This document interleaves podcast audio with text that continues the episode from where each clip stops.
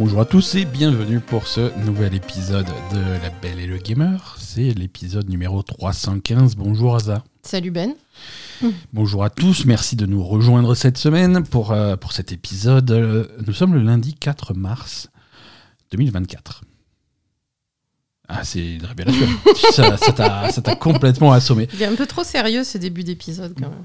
Bienvenue dans cet épisode de La Belle et Gamer. Nous sommes le lundi 24 mars 2024. C'est l'épisode numéro 315. Nous nous retrouvons aujourd'hui euh, pour parler de, Sérieusement. du- sérieusement d'une de jeux vidéo. d'une nouvelle vague de licenciements qui a secoué euh, l'univers des jeux vidéo, également euh, des. Pff, plein de choses. Ouais, non, c'est pas.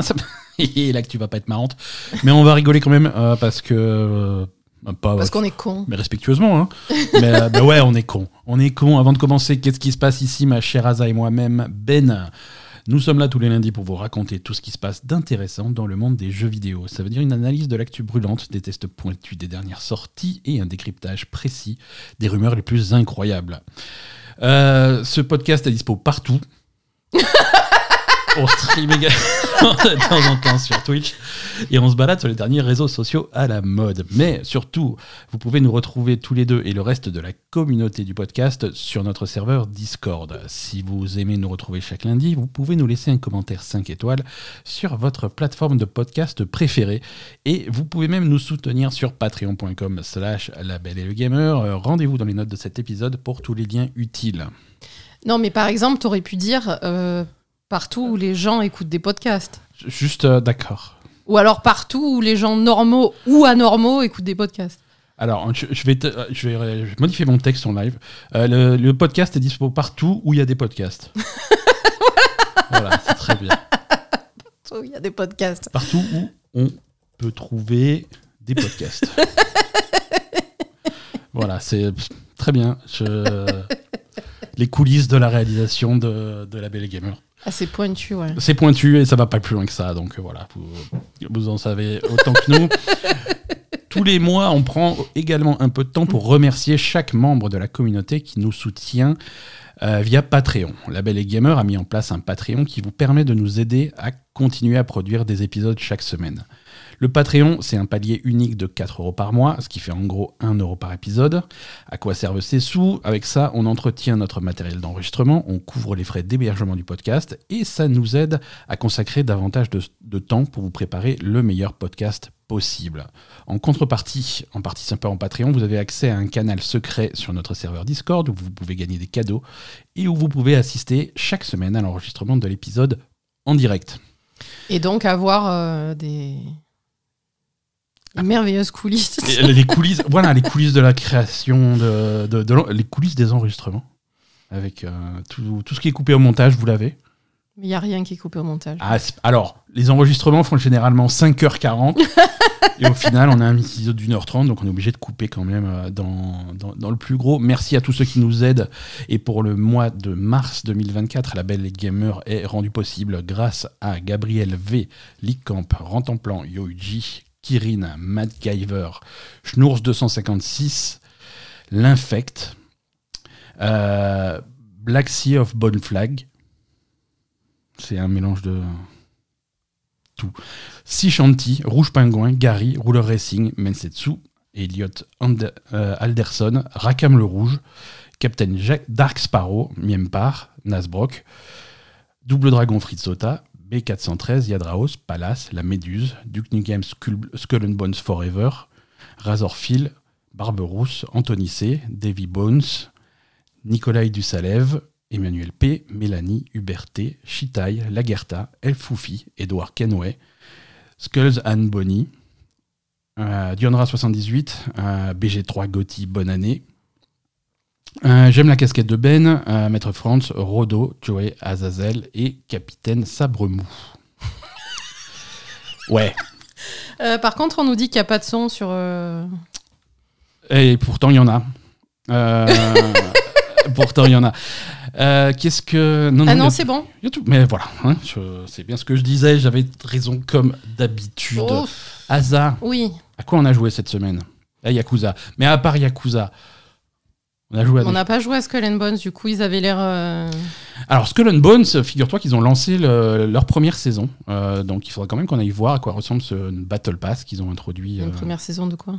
de, de contenu euh, palpitant. Mais c'est-à-dire? Bah, des trucs à acheter. non, on a, on, a, on a passé encore cette semaine énormément de temps sur, euh, sur Like a Dragon Infinite Wells, dont on va pas parler.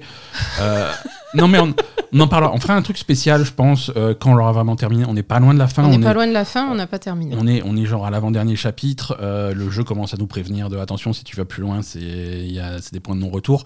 Donc, du coup, euh, on, on a complètement arrêté la progression et on fait tous les trucs annexes et secondaires et, et optionnels. Donc, ça nous prend un petit peu de temps. On est à 80 heures de jeu, 85 euh, sur, euh, sur Like a Dragon. Donc, c'est- un gros morceau. Euh, et euh, je pense qu'on fera un truc sur Like a Dragon quand on l'aura complètement terminé. euh, Et on le fera bien noté à part. Je pense que ça sera un truc plein de spoilers. Donc on le fera en fin d'épisode, en fin d'un épisode ou un DLC spécial, mais euh, voilà, on fera, on fera un truc. Non, les, les nouveautés de cette semaine. euh, alors, on, on va parler de Final Fantasy VII Rebirth un petit peu. On on n'a pas eu l'occasion d'y jouer beaucoup. Euh, le jeu est sorti, est sorti en fin de semaine. Euh, merci à, à Square Enix euh, de nous avoir Merci. fourni un, un exemplaire pour qu'on puisse vous en parler. Euh, on, a, on a fait un petit peu le début pour euh, un petit peu pour le principe. hein. Euh, on, a, on a déjà un épisode spécial sur Final Fantasy VII Rebirth dans, dans les DLC de ce podcast. Vous pouvez aller Oui. l'écouter si vous l'avez pas encore écouté. Mais c'est vrai que notre avis à nous, on avait commencé à le donner avec, avec les démos. Mais là, on a, on a pris le jeu depuis le début. Mm. Alors déjà, attention, tous ceux qui, qui vont démarrer, qui, qui vont démarrer comme nous sans trop, sans trop s'être renseignés à l'avance. On avait dit que si vous aviez fait la démo, en tout cas le- la, la première démo, si tu finis cette démo, ça te permet de skipper euh, ce passage-là dans le jeu final. Hein Euh, En- en fait, c'est très proche vraiment. du début. Alors oui, si, bah, tu, tu skippes un gros morceau, mais tu as l'opportunité de passer euh, une partie de la démo. C'est pas tout de suite. hein. Tu vas, c'est le, le début. Tu revois le début, les cinématiques, la mise en place, l'histoire, tout ça. Il te le remontre. Ça te permet de sauter en fait tout, euh, toute la section qui, Toutes les phases de combat, en voilà, fait. hein, la section qui n'a pas d'histoire. Mm. Et, et la fin de la démo, quand l'histoire reprend, les dernières cinématiques, les, les événements qui se passent en fin de démo, ça aussi, ils te le remettent, tu peux pas Mm. le skipper. Donc c'est vraiment, c'est juste une partie de la démo que tu vas skipper. Mais bon, ça permet de gagner un petit peu de temps si vous l'avez déjà fait. Euh, voilà, non, le début, euh, le, le début de, de, de, de Final Fantasy VII Rebirth, bon, ça part très très fort. hein. On, a, on a avant la démo, on a un prologue qu'on va pas spoiler là, mais qui, qui retourne un petit peu le cerveau. On comprend pas trop euh, ce, qui, ce qui se passe. Ouais, moi, ce que je vois quand même, c'est que dans ce, dans ce jeu et dans cette trilogie, hein, Mhm. le, le but, c'est vraiment de. C'est subversif, on va dire. Voilà, c'est subversif de modifier les événements euh, qui ont été mis en place par FF7, en fait. hein. Voilà, c'est ça. C'est-à-dire que euh, dans, dans FF7 euh, Remake, déjà, il y avait, il y avait ces entités, les fillers. Euh, qui, qui- ces, ces genres de spectres euh, qui apparaissent de temps en temps, qui n'existaient pas du tout, du tout, du tout Mm. dans le jeu original, et qui ont, qui ont l'air d'être une symbolique du, du destin, des choses euh, telles qu'elles doivent se passer, des trucs comme ça. Mm. Et, et à la fin de Final Fantasy VII Remake, plus ou moins, on parvient à les vaincre. J'essaie de rester vague pour quand même éviter les spoilers. Mais en gros, Final Fantasy VII Remake, la fin de Final Fantasy VII Remake te dit voilà, le destin est brisé. Euh, maintenant, on fait ce qu'on veut. Euh, les choses vont se passer différemment. Mm. Euh, et avec, avec potentiellement une mise en place peut-être d'un d'événements parallèles ou Mm. qu'est-ce qui se serait passé avec le destin, pas avec le destin, les, les Ouais. deux réalités qui vont peut-être se superposer. Et, et- et du coup, c'est c'est une approche de l'histoire complètement différente qui est, déjà, qui est intéressante, qui est intéressante euh, à la fois pour les nouveaux joueurs, hein, qui ça fait quand même un, un scénario plutôt cool, et pour ceux qui connaissent l'histoire de Final Fantasy VII par cœur, parce que euh, Moi, perso, je trouve que les nouveaux joueurs, ils sont un petit peu perdus. hein. Moi, si tu m'expliquais pas, je capterais rien. hein. Euh, alors, oui et non, après c'est volontaire. Moi, je t'ai expliqué des choses que, en tant que joueur normal, entre guillemets, t'es pas encore censé savoir, t'es pas censé avoir compris. Euh, si tu veux, le, le premier chapitre euh, de, de Final Fantasy VII Rebirth Mm. euh, couvre, couvre un flashback en fait. C'est Cloud qui raconte une mission qui s'est passée dans, dans son passé. Oui, il y, a le- il y a le prologue avant ça quand même. Ouais, il y a le prologue. Il y, a le- il y a le prologue qui déjà, est- voilà, il se passe des trucs bizarres dans le prologue et, et dans le, il raconte cette mission qu'il a faite dans le passé, mais il y a des incohérences, tu vois, il y a des trucs, euh, il y a des trucs qui clochent, qui qui sont pas logiques. Mm. Et, et les personnages à qui il raconte cette histoire, il raconte cette histoire donc à Eris, à Tifa, à, à, à Barrett, et Tifa en particulier dit c'est bizarre dans ce qu'il raconte, il y a des choses qui, qui, qui vont pas. Je me souviens pas Mhm. des choses de la même façon.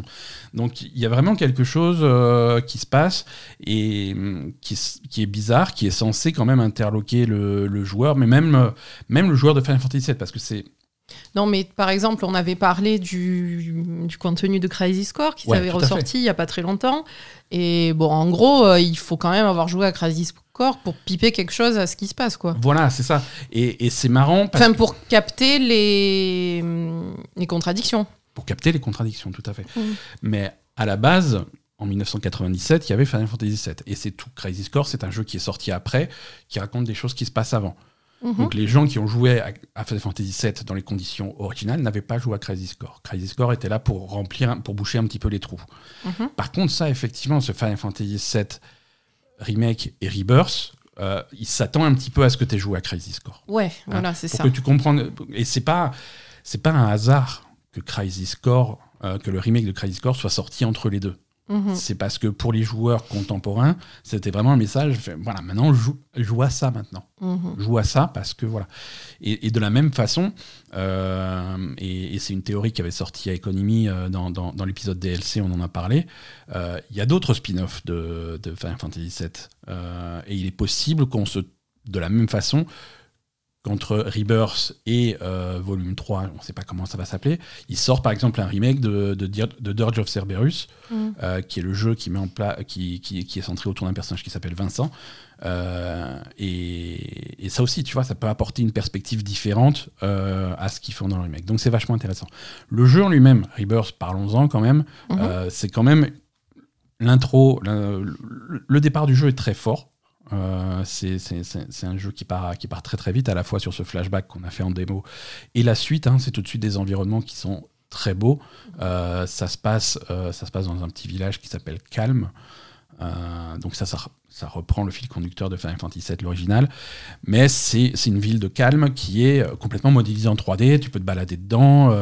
Ils ont fait les arrière-plans. ils ont voilà, on se, mo- on se moquait. c'est- alors c'est une, c'est une évolution évidemment depuis Final Fantasy VII original, mais c'est une évolution notable immédiatement Mm.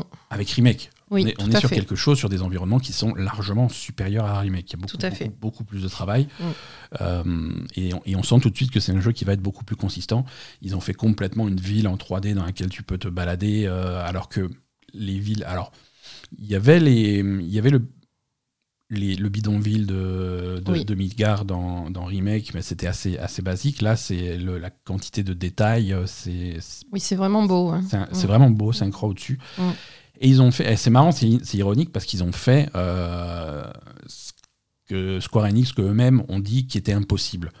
Euh, C'était des critiques qu'ils avaient sur les Final Fantasy, depuis qu'ils font des Final Fantasy vraiment en 3D, hein, que ça soit 15, même avant à 13, euh, où, les villes euh, étaient, étaient un petit un petit peu nulles, soit elles n'existaient pas, soit c'était juste des menus, soit c'était machin. Ils n'avaient jamais vraiment modélisé une grande ville comme ça, et ils disaient voilà, oui, mais en 3D, euh, c'est beaucoup de travail, c'est des détails, c'est beau, c'est un projet qui a une ampleur qui est pas réaliste. Là, ils l'ont fait quoi. Mhm. Euh, donc c'est, on sent qu'il y a une, une qualité de production qui est, qui est même im- immédiatement, je trouve, Mm. immédiatement supérieure à des jeux comme Final Fantasy XVI. Je trouve. Euh, Il n'y avait pas de ville modélisée comme ça dans FF Non, pas Fantasy. XVI, il y avait non, il y avait quelques villages. Euh, quand tu étais dans des grandes villes, c'était euh, limité à deux rues. Ouais, c'était très linéaire, voilà, ouais, tu avais tu avais le repère de, de Clive qui non, c'était c'était léger. Là là on est on est on est je trouve euh, à une qualité de production qui est qui est supérieure et, et ça se sent tout de suite quoi. Euh, voilà, on n'a pas été beaucoup plus loin, comme dit, on n'a pas eu énormément de temps pour, euh, pour y jouer. Euh, on a également été tout de suite, euh, surtout moi, euh, accaparé par Queen's, Bl- euh, Queen- Queen's Blood. Ah oui, oui, le, oui. le jeu fait- de cartes. ouais, voilà, des- on t'a mis un jeu de cartes, Ah. euh, c'est fini quoi. Le jeu de cartes, ça c'est un petit peu la grosse nouveauté de, de, de Rebirth. C'est un truc qui te met en travers de la gueule dès le début. Mhm. Euh, et dès le début, ça te stoppe complètement la, pro- la progression. C'est oula, il a l'air bien ce jeu. Et du coup, tu vas, tu vas défier ouais, les mecs dans la ville vrai, euh, vrai. pour récupérer des cartes. Le, jeu a l'air sympa. euh, c'est rigolo. La dernière fois qu'ils avaient fait un jeu qui avait bien marché comme ça, c'était Triple Triad. Euh, c'était Final Fantasy VIII, si je dis pas de bêtises. Euh, et hum, si je dis des bêtises, c'est tant pis. C'était un super jeu qu'ils ont ensuite repris dans Final Fantasy XIV. Tu peux faire de la triple triade dans le 14. Euh, mais là voilà. Ah bon? Oui. Ah oui, tu peux défier des gens aux cartes euh, dans, dans Triple triade dans FF14 Ouais, ouais, c'est un carré 3 sur 3 où tu places tes cartes. Non, c'est D'accord, bah écoute, je suis Ah, jamais tombé dessus. complètement. Euh, je pense que tu es tombé dessus, mais toi, tu as un cerveau qui. Ah, quand moi, tu- le jeu de cartes, c'est jeu de cartes, interdit, non. quoi. Non. Un de tes jeux préférés, c'est Witcher 3. Mais on te dit Gwent, non. Non, non, Gwent, je veux pas en entendre parler. Bah, C'est- comme Genshin, hein. je, Et fais pas les cartes. hein. Exactement, dans Genshin Impact, Ouais. Impact aussi, il y a un jeu de cartes que, que tu fais l'impasse dessus. C'est déjà des jeux qui sont tellement massifs que Mhm. si en plus je vais me faire chier avec les cartes, euh, on s'en sort plus quoi. Mais de la même façon que, que Gwent, par exemple, pour, euh, pour Witcher 3, euh, je serais pas je serais pas surpris que demain ou un de ces jours, euh, Square Enix, voilà, Queen's Blood, un jeu standalone sur mobile, sur Oui, machin, voilà. pour 10 balles ou pour Mm. machin. dans le meilleur des cas, pour 10 balles, et t'as un jeu et tu t'amuses dessus. Dans le pire des cas, ouais, euh, Queen's Blood, saison 1, Battle Pass, machin, des trucs. c'est possible aussi. Mais ouais, non, c'est un jeu Non, immédiat- après le jeu, le jeu est sympa. hein. Ouais, immédiatement, tu vois Voilà. que c'est suffisamment solide euh, c'est pour, euh, solide. euh. pour que tu puisses passer des heures dessus. hein. C'est évident. Ouais, mais en- en fait, si tu veux, le problème, c'est que nous, personnellement, dans notre optique, on peut pas passer. Non. On peut pas passer trop de temps sur les jeux. Il y a trop on de jeux peut qui pas sortent. rester bloqué sur quelque chose, donc forcément, il faut faire l'impasse sur euh, certains aspects, parce que sinon, c'est pas possible. C'est comme Yakuza, tu passes ta vie Mais si c'est tu ça. veux. Mais je- Alors Yakuza, j'y passe ma vie volontiers, si tu veux. Oui, mais tu pourrais y passer ta vie encore Ouais. bien plus que ce que tu passes ta vie, quoi. Euh, C'est ça. Mais après, après voilà, euh, Yakuza, on a quand même une affection particulière. y a- Mm. Et, et Final Fantasy VII, il y a des gens qui ont une affection particulière aussi. Tu vois, c'est quand même un univers qui parle à, à pas mal de gens. Mais c'est vrai que moi, Final Fantasy VII Rebirth, je lance le jeu, je waouh, c'est vachement bien fait, c'est cool et tout, machin.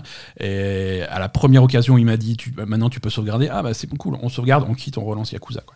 Ouais, mais bon, après Yakuza, on est à la fin, on, On a envie la de voir fin, la ouais, fin, ouais, on c'est est... ça. Bon, voilà. Il faut avancer un petit peu. Quoi. Et, et on a envie de le finir, justement, mais bon, voilà. Euh, Mais c'est vrai qu'il y a beaucoup de jeux qui sortent en même temps, on le redit, mais. euh, C'est compliqué. Après, euh, moi, j'avais justement une... Comment dire Pas une aversion, mais une non-envie de, de jouer à FF7. Ouais. Et... Et là, ça m'a donné vachement plus envie, en fait. Quand Ouais. on l'a lancé, finalement, je me suis dit, ah ben, en fait, ça a l'air bien. Ouais. Voilà. Donc, Mais euh, ça, voilà. ça a l'air- ça a l'air bien, les, les, les, les, perso- les personnages ils sont cool. Euh, Barrett, immédiatement, il est, il est super sympathique, il a vraiment son. Il- Ah, il- moi, c'est pas Barrett qui m'a plu, là. c'est- Qu'est-ce C'est Sephiroth Bah, bien sûr. Et voilà. Sephiroth, euh, Bien sûr. ça c'est. Sephiroth, c'est mon Ah, préféré. Ah, mais c'est. c'est- Et on se comprend avec Sephiroth. Dé- Déjà.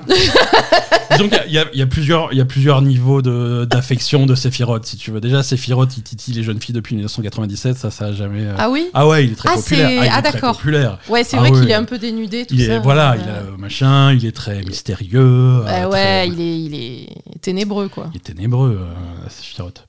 Alors que Cloud est bonnet, tu vois, Cloud, il a.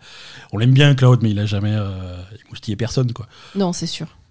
Les fans de Cloud. euh, vous pouvez nous ah bah, il a peut-être émoustillé des gens, mais c'est...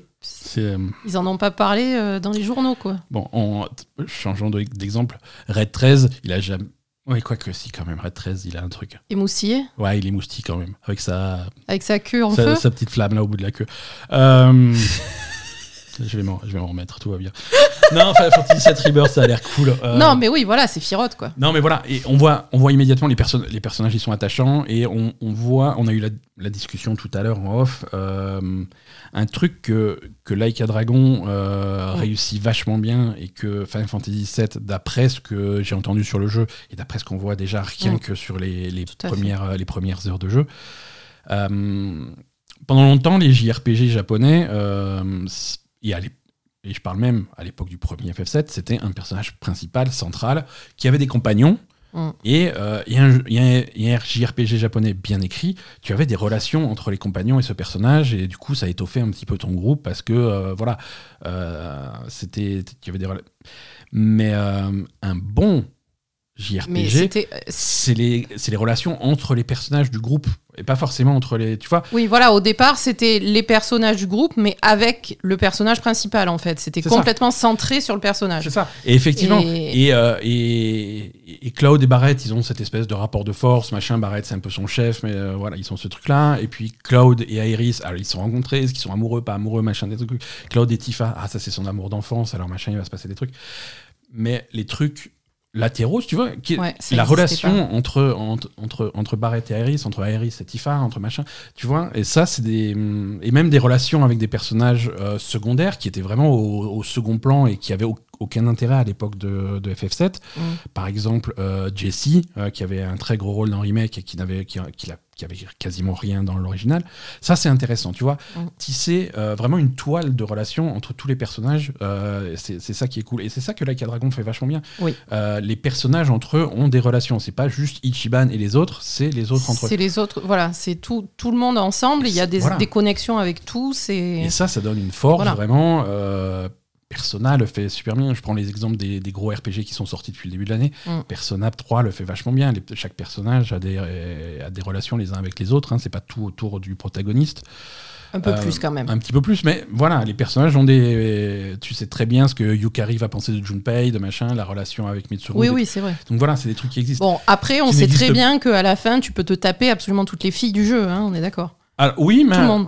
Oui, mais non. Euh, monde. Il y a une progression dans le remake par rapport à l'original. Ah bon? Ouais, alors. dans- parenthèse, Persona 3 Reload. euh, dans. Dans l'original, euh, donc tu, tu pouvais établir des liens sociaux avec les personnages féminins et à la fin du truc, au niveau 10, ben voilà, c'est ta- ça devenait ta petite amoureuse et voilà.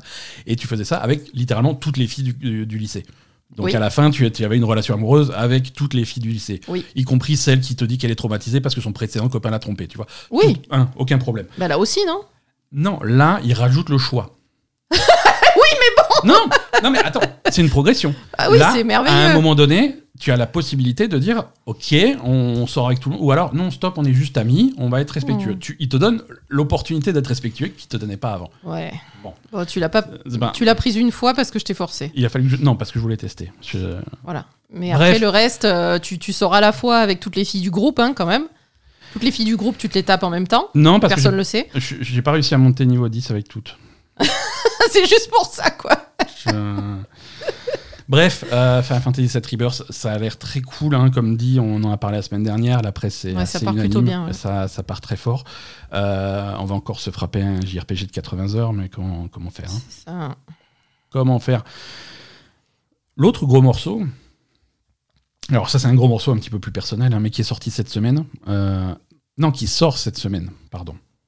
Il sort euh, demain, mardi. C'est un jeu qui s'appelle Expédition. Ah oui. Ça, j'ai pas vu du coup. Expédition. Tu euh, dans ton coin. Ouais, mais moi, c'est mon truc. hein. Moi, tu sais, il faut me laisser seul avec mes camions. C'est ça. Euh, J'ai besoin de.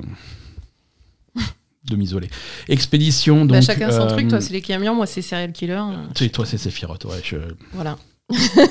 Expédition sous-titrée à Mud Runner Game. Donc, c'est euh, un jeu qui va s'inscrire dans la série Mud Runner. SnowRunner. Euh. Récemment, il y a SnowRunner euh, dont on avait un petit peu parlé. On avait fait quelques streams dessus. Oui. Euh, Expédition, c'est donc le nouveau jeu dans cette série. Euh, alors dans cette série, oui et non, parce que ça prend, c'est un jeu qui prend un axe un petit peu différent. C'est un super jeu. Alors déjà, on, le, je- non, je préfère le dire à l'avance. C'est vraiment, c'est une réussite ce jeu. Et c'est c'est un jeu qui est un petit peu différent de, de SnowRunner et des précédents. Euh, puisqu'il est beaucoup plus encadré, beaucoup plus dirigiste, beaucoup plus. euh, et, et le titre prend, prend sa dimension en fait directement, puisque tu vas vraiment faire des expéditions euh, beaucoup plus carrées. Quoi. Ouais, t'es pas dans un monde ouvert en fait. Voilà, c'est voilà. SnowRunner, après, après un petit tuto, SnowRunner te filait un garage dans la première région. Après, il y avait d'autres régions, tu pouvais aller. hein. Mais à partir de ton garage, ça révélait la map et c'était une map euh, open world à la Ubisoft avec des tours euh, que tu pouvais libérer pour pouvoir dévoiler la carte autour de la tour Mm. et ça libérait des activités. Fait, oh là, il y a un camion embourbé que tu vas peut-être pouvoir sauver, retaper pour euh, le rajouter à ton écurie. Ou là, tu vas avoir un morceau de moteur, comme ça, tu vas pouvoir. Le... Bref, tu te faisais un petit peu tes, tes propres missions. Euh, tu, avais, tu avais des quêtes un petit peu partout. Alors, les quêtes, c'était euh, la, la ferme qui avait besoin de, de troncs d'arbres. Alors, du coup, tu allais acheter des troncs d'arbres, tu les chargeais sur, ouais. euh, sur ton camion, tu les ramenais. Tout ça en, en faisant un petit peu attention à, à la qualité de la route, choisir le bon camion, les machins. Donc, c'était très ouvert et très, très libre. Mm. Qui fait que tu pouvais te planter assez facilement. Oui, c'était assez difficile au début. hein. C'était très difficile. Euh, moi, SnowRunner, c'est un jeu que j'avais beaucoup apprécié. En particulier, j'avais fait un stream ou, ou deux.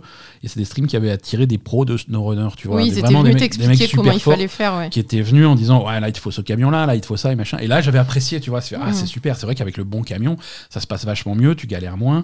J'ai réussi à faire des trucs. Alors que quand je jouais tout seul, c'est un jeu. Alors, c'est intéressant. C'est vraiment intéressant parce que c'est un jeu vraiment euh, de. Alors, pas de simulation, mais presque, tu vois, c'est où il faut faire attention à tous les détails. Le camion, la suspension, les pneus, les machins. Ouais, donc tu le- vas beaucoup tâtonner avant Donc de, tu vas tâtonner et avant je me de dis- trouver ce qu'il faut. Quoi. Voilà, je me suis fixé ça comme objectif. Tu prends un point au hasard sur la carte en disant bon ça, ça a l'air pas trop loin, ça a l'air cool, je vais faire ça. Et tu regardes un petit peu la route, bon je vais prendre ce camion, ça devrait le faire et tout. Et tu galères pendant 45 minutes, une heure, une heure et quart, et tu te rends compte que t'as pas choisi le bon camion, que t'as un Mm. truc trop large ou t'as pas les bons pneus, et tu y arrives pas, tu galères et tu finis par abandonner au bout d'une heure en disant bon bah j'y arrive pas, j'ai pas le bon truc. C'est ça. Et c'est vrai que c'est et tu retournes au truc et si, si tu prends le bon camion, là ça passe mieux. Mais tu frustrant, beaucoup et hein, c'est même. Expédition enlève complètement cette frustration dans le sens où, euh, où c'est vraiment des missions. Euh, tu as un menu en disant voilà, ça c'est les expéditions que tu peux faire sur cette map. Et tu vas choisir l'expédition, tu prépares ton camion, il te conseille en disant il faut un camion qui a ça, ça, ça et ça. Donc voilà, il te faut les bons outils, les bons trucs. Et tu choisis ton camion et tu pars. Et là, tu fais la mission. Et à la fin, voilà, mission accomplie, terminée, retour au menu. Et donc, c'est un- c'est une structure un petit peu différente. Toutes ces expéditions se font sur la même map. Donc, au fur et à mesure, tu vas dévoiler la, la map. Il y a ce côté exploration qui existe quand même. Mhm. Tu vas trouver des trucs annexes, des trucs secondaires. Donc, il y a quand même un côté exploration. Mais c'est beaucoup plus dirigiste et ça te tient beaucoup plus la main. Bah, ça, c'est bien pour les, pour les nouveaux joueurs. C'est bien pour les nouveaux joueurs. Pour les professionnels de SnowRunner, ils vont dire Ah, c'est un retour en arrière. Pour eux, ça va Euh, pas être assez. Quoi. Voilà, ça va. Alors, ça va être assez dans le sens où tout y est. Le jeu est tout aussi complet. Mhm. mais il va pas te laisser autant de liberté. Alors que pour un nouveau joueur, c'est beaucoup plus euh, axé Accessible. sur beaucoup plus accessible, tout à fait. Euh, le thème est un petit peu différent aussi. euh, c'est des expéditions scientifiques. Mhm. C'est voilà, tu fais des expéditions scientifiques, archéologiques, des trucs comme ça. Tu as des outils, des gadgets beaucoup très différents pour faire tes expéditions. Tu as des détecteurs de métaux, tu as des drones, des, des machins comme ça. Des... Et, l'idée, ça va être voilà, il faut aller tout en haut de cette montagne pour placer un capteur, pour pouvoir faire nos études euh, sismiques, euh, ce genre de choses. Donc tu vas faire ces expéditions scientifiques euh, et donc tu as des objectifs assez précis et tu vas emmener avec toi des gadgets. Tu vas dire voilà, il faut re- re- retrouver des matériaux, machin. Donc emmène ton détecteur de métaux et ça va te guider à l'endroit où tu dois aller. Donc tu vas pouvoir utiliser ces gadgets les uns après les autres. Tu as un petit sonar qui est marrant. Par exemple, tu dois traverser une rivière ou une étendue d'eau. Euh, Est-ce que c'est profond, pas assez profond? Bah écoute, j'ai un sonar et le sonar va m'indiquer bon là c'est plus là c'est profond, tu vas pas y arriver. Là tu peux passer un petit peu si tu as encore une fois si tu as pris le moteur adapté, les échappements adaptés qu'on te, qu'on te conseillait au garage, bah tu vas pouvoir passer euh, assez facilement.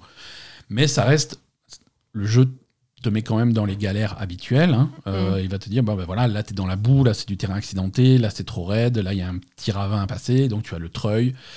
Mais du coup, tu as, un treuil que tu peux améliorer. Tu as des, là aussi, tu as des gadgets. Mm. Tu as la possibilité de, de placer au sol, à proximité de ton camion, des encres pour ton grappin, pour ton, Oui. pour ton treuil. Donc tu vas dire, là, de l'autre côté, de, en haut de cette pente, je vais placer mon...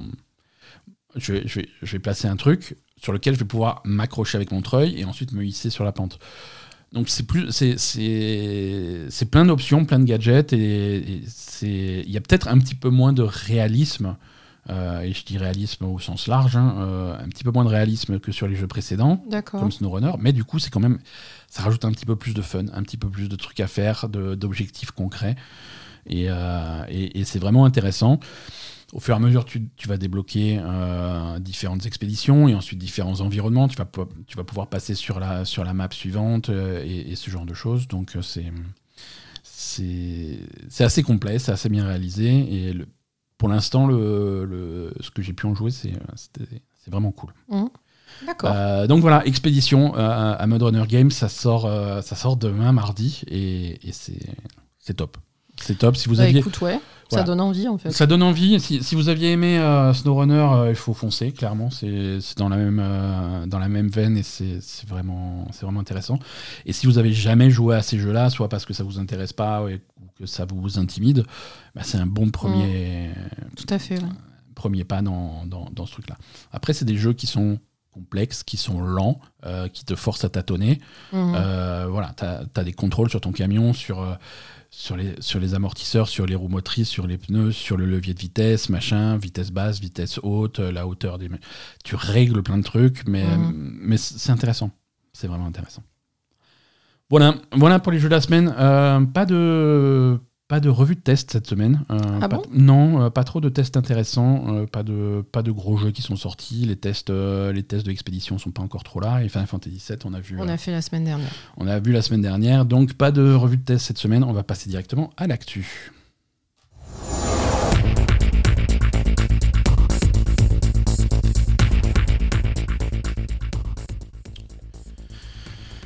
Bon, l'actu a un thème cette semaine. hein.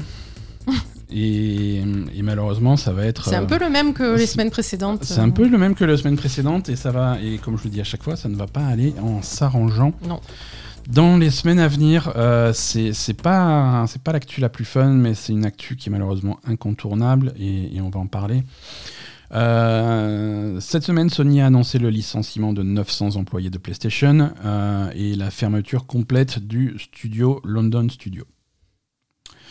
Euh, voilà, donc euh, Sony prévoit de licencier 900 personnes, ce qui représente 8% de sa main-d'œuvre. Cette réduction entraînera la fermeture complète de London Studio, euh, ainsi que des réductions au sein de studios comme Firesprite de Sony.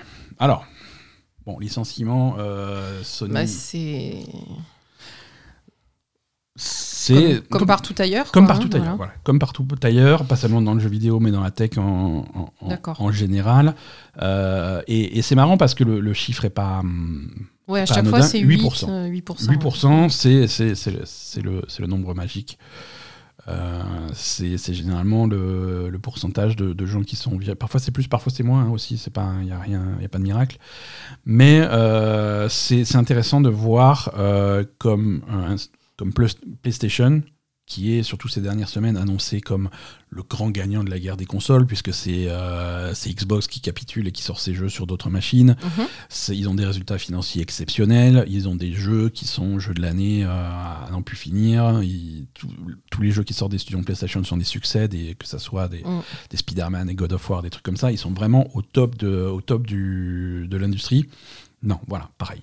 Hop, Pareil, 8%, 8%, ça dégage. Euh, tout le monde, tout le monde, tout le monde est obligé de passer par là. Personne n'est épargné.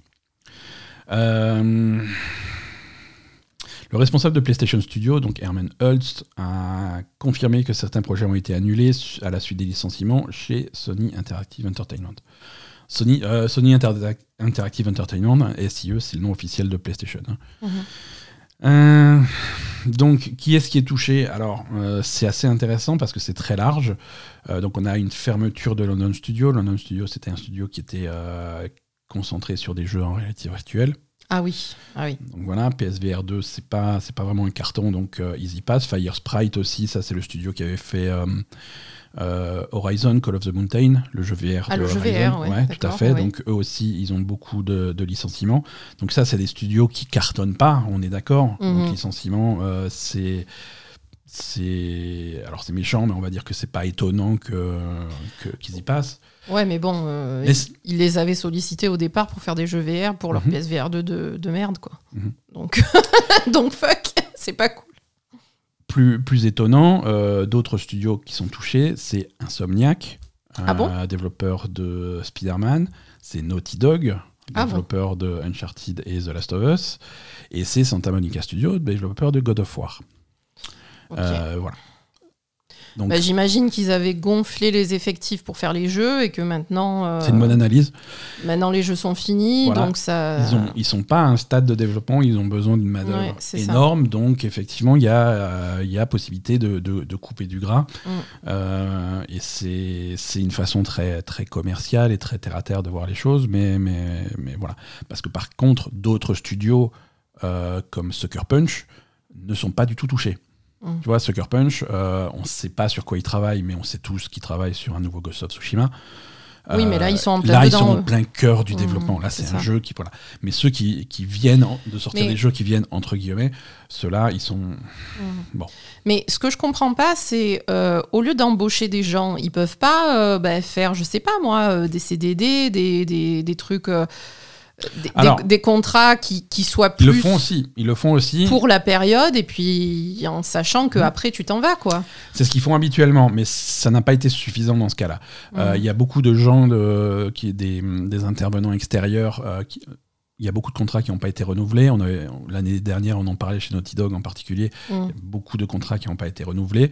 Donc ça a été la première vague, hein, et on en a moins parlé parce que c'est pas vraiment des licenciements, c'est juste des contrats qui sont pas renouvelés. Oui, Mais, euh, mais voilà, ça a eu lieu. hein. ça a eu lieu aussi. ça ouais. ça- ça n'a pas suffi. Non, les, les raisons, euh, et on va, on fait un petit peu le disque rayé, hein, mais les raisons c'est toujours les mêmes. C'est une bulle Mm. euh, qui s'est créée avec le Avec Covid, le avec, Covid. tout qui a marché, et, et le, le capitalisme fait que si, si si t'es pas en hausse tout le temps, tout le temps, tout le temps, c'est une catastrophe. Ouais. Donc là, voilà, quand tu peux pas gagner plus d'argent en vendant plus de jeux, bah tu essayes d'en perdre moins. euh, pour que ce, ce bénéfice reste toujours euh, au, au même niveau, descende pas. Et perdre moins d'argent, c'est quoi? C'est lâcher du lest sur, euh, sur les salaires. Bah, bien sûr. Lâcher du lest sur les salaires. Alors, on pourrait avoir des gens très haut placés dans ces studios-là qui, qui diminuent un petit peu leur salaire. C'est pas, mais bon, bizarrement, c'est pas une solution qui les intéresse. Euh, non, ça a été, euh, ça, ça a été du licenciement. Donc voilà, beaucoup. c'est bah, c'est de toute façon le fonctionnement des studios de jeux vidéo, c'est un peu comme ça. Quand Ouais. tu as besoin des développeurs, il faut les, les embaucher. Exact. Quand t'en as plus besoin, ben, tu les débauches parce que tu t'en fous. Et puis, enfin, voilà, c'est, c'est, je sais pas. Il, faudrait peut-être une régulation un peu plus sévère euh, sur. euh, Ouais. Alors, c'est des licenciements, euh, donc c'est une diminution de l'effectif qui n'est pas, qui est pas complètement effective pour l'instant. hein, neuf- 900 personnes au total euh, sur, euh, sur tous les territoires, États-Unis, Europe, Japon. Selon les territoires, ça va se passer différemment en raison des lois locales qui protègent plus ou moins les employés. Tout à fait. Aux États-Unis, Aux États-Unis, aux États-Unis, c'est immédiat. Il n'y a aucune protection, il n'y a rien tu du tout. Tu es convoqué en réunion, on t'explique que- qu'on n'a plus besoin de toi, tu es escorté par la sécurité et tu rentres chez toi. Ça. Euh, dans, des, dans des régions où les employés sont un peu plus protégés, en Angleterre, en France, au Japon, des trucs comme ça, où c'est c'est un petit peu différent. Et là, ils rentrent dans ce qu'ils appellent une phase de consultation. Alors la première phase, c'est, voilà, il faut qu'on réduise nos effectifs de temps. Euh, première étape, est-ce que par hasard, il y en a qui veulent partir? Mm. On peut arranger votre départ, on peut faciliter les trucs, mais si vous voulez partir, c'est le moment. Ok, maintenant il nous reste quand même un certain nombre de personnes, et là voilà. Donc c'est un petit peu plus lent, mais ça, Mm. ça, ça va se faire quoi. Ça va se faire. Euh, donc ça c'est pour Sony. Euh, Electronic Arts a également annoncé des licenciements. Cette fois-ci, ça affecte environ 670 employés. Euh, alors, c'est que 5%, Mm. Mais c'est en plus des 6% de l'année dernière. Voilà, c'est ça. Donc euh, voilà. C'est ça. Alors Electronic Arts, ça a encore moins de sens parce que tu as l'impression que c'est piloté par des, par des singes ou des... ça. Je sais pas, des gens qui Ça, comprennent pas je vraiment ce pense, qui se passe. je, je suis désolée, hein, mais je pense que ça irait mieux si c'était piloté vraiment par des singes. Donc, les singes sont beaucoup moins cons que les humains, je pense. Tout à fait. Suite à sa décision de réduire de 6% ses effectifs en mars de l'année dernière, Electronic Arts a annoncé une nouvelle série de licenciements, cette fois affectant 5% du personnel qui restait, environ 670 employés. Euh, ça rentre dans le cadre d'un changement de stratégie globale euh, qui, vise à s'éloigner euh, des, des jeux sous licence et de se concentrer vers euh, les licences qui appartiennent à Electronic Arts, les jeux de sport et les communautés en ligne massive. Alors, s'éloigner des, des jeux sous licence, c'est quoi? C'est les Star Wars, c'est les Marvel. Mhm. Euh, on sait déjà que, on savait qu'il y avait trois, cinq projets, cinq jeux en développement qui étaient sous licence. Euh, Alors, euh, Electronic Arts avait précédemment, précédemment confirmé qu'il travaillait sur 5 jeux sous licence de haut niveau, deux basés sur des propriétés Marvel. On a un jeu Black Panther et un jeu Iron Man qui sont en développement. Mhm. Euh, et trois titres sous licence Star Wars, euh, les trois chez, euh, chez Respawn. Mm. Suite à ces licenciements, on a appris que au moins un de ces projets Star Wars était annulé. Ok. C'est le shooter à la première personne dans l'univers du Mandalorien dont on a parlé il y a à peine deux semaines. Super, c'était bien la peine. C'était de- bien la peine d'en parler. Euh, donc là, voilà, si vous vous réjouissiez de jouer un Mandalorien, euh, Bah, c'est mort. C'est tant pis. Ce projet est complètement annulé chez, chez Respawn. Alors, projet annulé, qu'est-ce que ça veut dire? Euh, Ça veut pas dire qu'on met tout à la poubelle. Euh, c'est vrai que c'était un, un projet en fait qui était fait par Respawn pas au hasard parce que euh, il se basait sur toutes les technologies qu'ils ont développées dans Titanfall autour de la mobilité des personnages, les personnages qui, qui peuvent se balader très très vite, le marcher sur les murs, les, les fusées, les trucs comme ça pour, un- pour avoir Mm. plein de mobilité.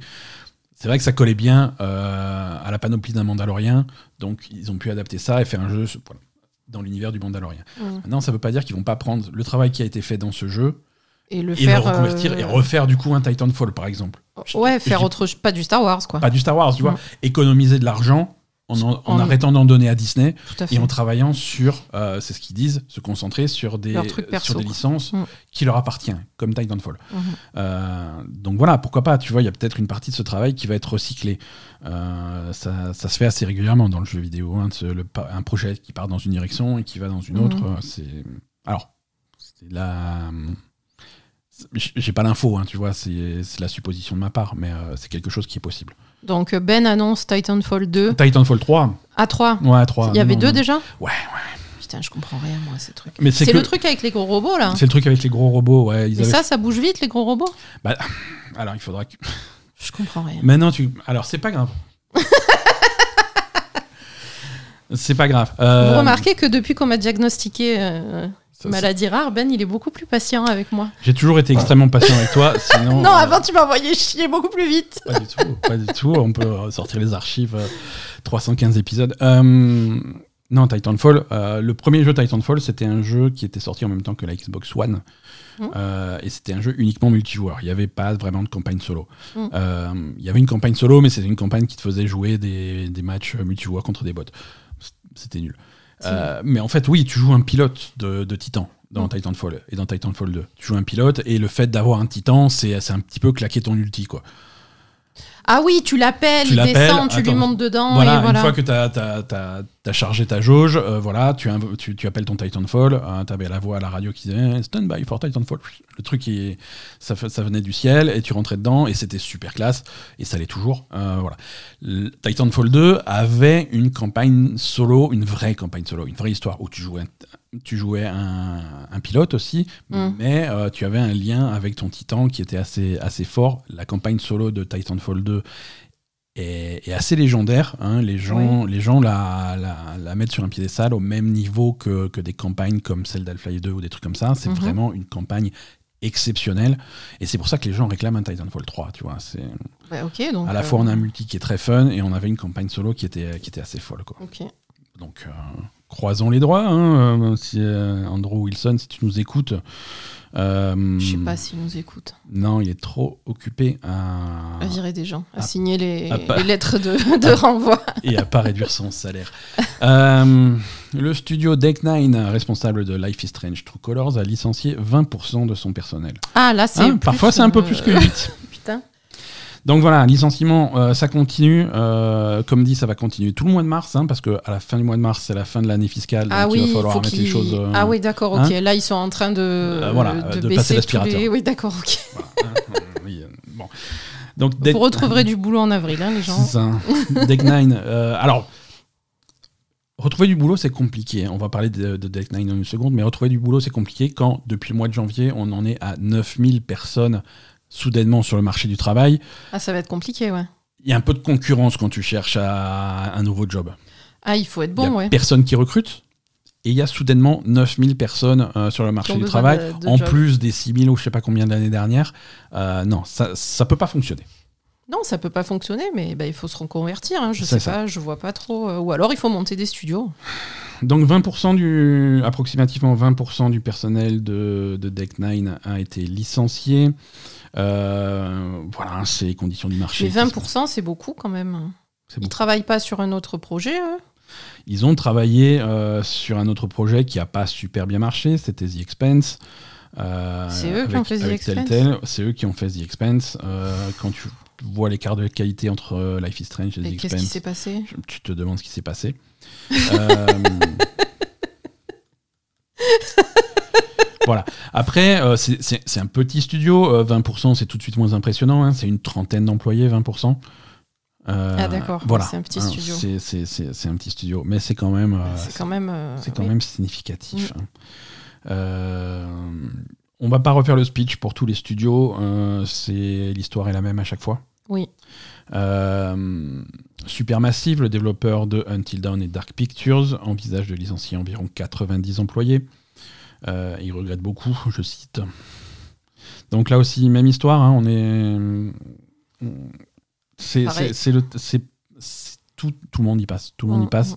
Euh, les, les seuls qui y passent pas finalement parce que c'est plus simple de, de renverser le truc et de réfléchir en se disant mais c'est quoi les studios qui licencient pas Euh, Ah, ça va être les petits, non En ce moment c'est les tout petits, Mhm. vraiment les tout petits. Euh, ça va être des studios européens avec plus de lois pour protéger euh, les employés. Euh, en priorité, on les force à trouver d'autres solutions et, faire des licenciements en dernière ligne. Et c'est euh, des studios japonais. Mhm. Ça, c'est des choses que tu entends très peu au Japon. C'est vrai. Parce qu'il y a les mêmes lois, il y a- il y, a deux choses. Il y a les mêmes lois qui protègent les employés Mhm. et il y a un, un boom fantastique de qualité et de succès des jeux produits au Japon. D'accord. Réfléchis sur les Ah, jeux sortis en c'est que des 2024 Japonais, ouais, et, ouais. et fin 2000. Les derniers jeux qui sont sortis, qui ont fait du bruit, c'est il y a énormément, énormément de productions japonaises, que à soit fait. chez Square, chez Capcom, chez Atlus, chez Sega, chez machin. C'est des productions japonaises tout le temps qui, qui sont au-dessus et c'est des productions occidentales qui déçoivent. Mhm. Euh, c'est là, c'est la, c'est un petit peu la mode en ce moment et, et ça se ressent quoi. Euh, fini pour les licenciements aujourd'hui. Alors après, moi, je, pardon, hein, mais euh, par exemple, la différence aussi qu'on peut avoir entre, par exemple, l'Europe et le Japon et les États-Unis, c'est que aux États-Unis, ils vont peut-être pas hésiter aussi à, bah, à grossir leur rang Mhm. quand ils en ont besoin, parce qu'ils savent très bien qu'ils peuvent dégager tout le monde quand ils en ont plus besoin. La philosophie est complètement différente. Voilà. Tandis C'est- que au Japon ou euh, dans, as- dans des pays européens qui ont des, des règles un peu plus strictes sur Mhm. les licenciements, bah, tu, tu vas faire attention à qui tu, Ouais. à qui tu embauches. Quoi. C'est, à la fois un, un- un mal et un bien. Parce que tu vas avoir une relation à ton emploi qui est complètement différente, à ton emploi et à tes employés complètement différente C'est vrai, en France par exemple et aux États-Unis. Aux États-Unis, tu vas trouver du travail beaucoup plus facilement. Pourquoi? Aussi. Parce que les mecs ils recrutent, ils recrutent vachement, ils s'en foutent de te recruter. Oui, Si demain ça va pas, tu dégages aussi vite que tu es arrivé. Mhm. En France, une fois que tu es recruté, Ah, pour se hein. débarrasser de toi, c'est plus compliqué. Tu vois. compliqué. Euh, alors on a on a cette danse des euh, voilà alors d'abord on fait un CDD puis on renouvelle le CDD et ensuite euh, un CDI mais une fois que tu as un CDI Ah, putain, fini pour là. te décroter attention quoi Ouais, non, c'est fini. Euh, il faut vraiment qu'il y ait un problème euh, grave. financier grave Ou un problème de comportement grave. de comportement grave après voilà s'il y a des pro- Mm. s'il y a des employés à problème ça c'est autre chose mais tu vois il faut vraiment des problèmes financiers graves et pour qu'on arrive à ces problèmes financiers graves qui peuvent être prouvés au tribunal ça veut dire qu'il faut épuiser toutes les autres options si on demandait à, ces- à- à des boîtes comme euh, comme Sony comme euh, Electronic Arts comme Microsoft de trouver les autres options mais les autres options elles sont là je veux dire les sous pour payer ces gens ils y sont hein. Bah, bien sûr. voilà c'est fait le- c'est quoi l'alternative? Ah bah on a on a qu'à les garder les payer et ça, et ça fait un problème sur vos bénéfices? Pas tellement. non, ça passe, hein, c'est juste que. Mais alors, du coup, tu parlais des entreprises japonaises, mais Sony, c'est japonais? Oui, mais les studios qui sont concernés, c'est des studios qui sont aux États-Unis, c'est des trucs, tu vois. Chaque, employé est. euh, c'est pas parce que Sony, effectivement, c'est quelque chose de- qui est japonais. Ton employeur, quand tu travailles chez euh, Naughty Dog, ton employeur est américain. Oui, d'accord, Voilà. ok. Euh, donc, bon, Ok, tout à fait. Euh, c'est comme ça que Oui, ça parce fonctionne. que je, euh, alors je, j'en sais, je sais pas. hein. Je dis Mhm. peut-être une connerie et ceux qui habitent au Japon, peut-être euh, vous me corrigerez, mais j'ai l'impression qu'au Japon, les lois pour le, pour, euh, pour le travail sont encore plus Tout à fait. encore plus protectrices des employés que, que chez nous, il me semble. hein. Elles sont différentes, mais c'est assez équivalent finalement. Et Mm. c'est pour ça que tout le monde dit euh, Ah oui, quand la, quand la Wii U a fait un bid, euh, le patron de Nintendo à l'époque, Satoru Iwata, euh, il avait baissé son salaire pour sauver ses employés. Je fais, voilà. Non, c'était pas un héros, euh, c'était la loi. Oui, mais c'était quand même c'était la classe. Iwata, c'était un mec super. hein, Mm. euh, J'ai énormément de respect pour ce qu'il a fait, mais tout le monde euh, donne l'exemple de ça en disant Oui, hein, c'est c'est- un bid, alors je baisse mon salaire. De toute façon, avant de virer les gens, tu commences par baisser ton salaire Mm. parce que c'est la loi. Ouais. C'est la loi. Euh, Mais bon, c'est comme ça que ça devrait se passer, quoi. C'est vrai que tu racontes ça à un mec qui vit aux États-Unis, il fait Ah, quoi il comprend pas, Mais quoi. pourquoi il, a, pourquoi il a fait ça Non, mais c'est comme ça que ça devrait se passer. Ouais, hein. Excuse-moi, mais. Complètement. Euh, On va enchaîner sur quelques bonnes nouvelles. C'est- Ah. C'est toujours du business, mais il s'est passé, il s'est passé des trucs assez étonnants euh, et qui sont des bonnes nouvelles. Euh, Embracer a vendu euh, le groupe euh, Saber Interactive. Hmm. Parmi tous les trucs que, Embracer- que le groupe Embracer avait acheté, ils avaient acheté Oui. Saber Interactive. Saber Interactive qui est, euh, qui est un gros éditeur avec tout plein de petits studios, dont le studio qui s'appelle pareil Saber Interactive. Saber qui est développeur en particulier de SnowRunner, Mudrunner. D'accord. Euh, mais ils travaillent sur plein de choses. Euh, ils travaillent sur plein de choses. Actuellement, c'est eux qui travaillent sur le remake de Star Wars Knights of the Old Republic. Mhm. Euh, voilà, c'est un super studio, Saber. Euh, donc, ils ont vendu, ils- et ils l'ont vendu à eux-mêmes. C'est-à-dire que, que Saber Interactive est désormais indépendant. Ils se sont rachetés. Ils se sont auto-rachetés pour euh, 500 euh, millions de dollars. Putain, oh, ça fait cher. alors, c'est assez gros, Saber. Euh, et et il y a quelques années, donc c'est en 2010. Du coup, ils ont renfloué un bresseur, là. hein. 500 millions, euh, il faut beaucoup plus que ça pour euh, renflouer. Ah bon? Ah ouais, ouais, ouais. Ah bon Euh, Embracer avait acheté il y a quelques années euh, Saber pour 525 millions. Ah, ah Et bah non, c'est bon. Voilà, donc c'est c'est- si tu fais le total là, il y a quand même une perte, hein, même Hmm, si. ok, non, mais si pardon, Saber je, pense- je pensais pas que c'était des montants comme ça. non. Ouais, non, voilà. Euh, donc Saber va continuer à travailler sur le remake de Star Wars Knights of the Old Republic, euh, et, mais maintenant de, de façon complètement indépendante. Euh, c'est 3500 employés, Saber, au total. Mhm. Euh, et en 2020, voilà, c'est en 2020 que Embracer avait racheté Saber pour euh, 525 millions. Bah, c'est cool, du coup. C'est cool, c'est cool. Hein, donc Au moins, ouais, Saber coulera pas avec bresseur, quoi. mhm. C'est ça?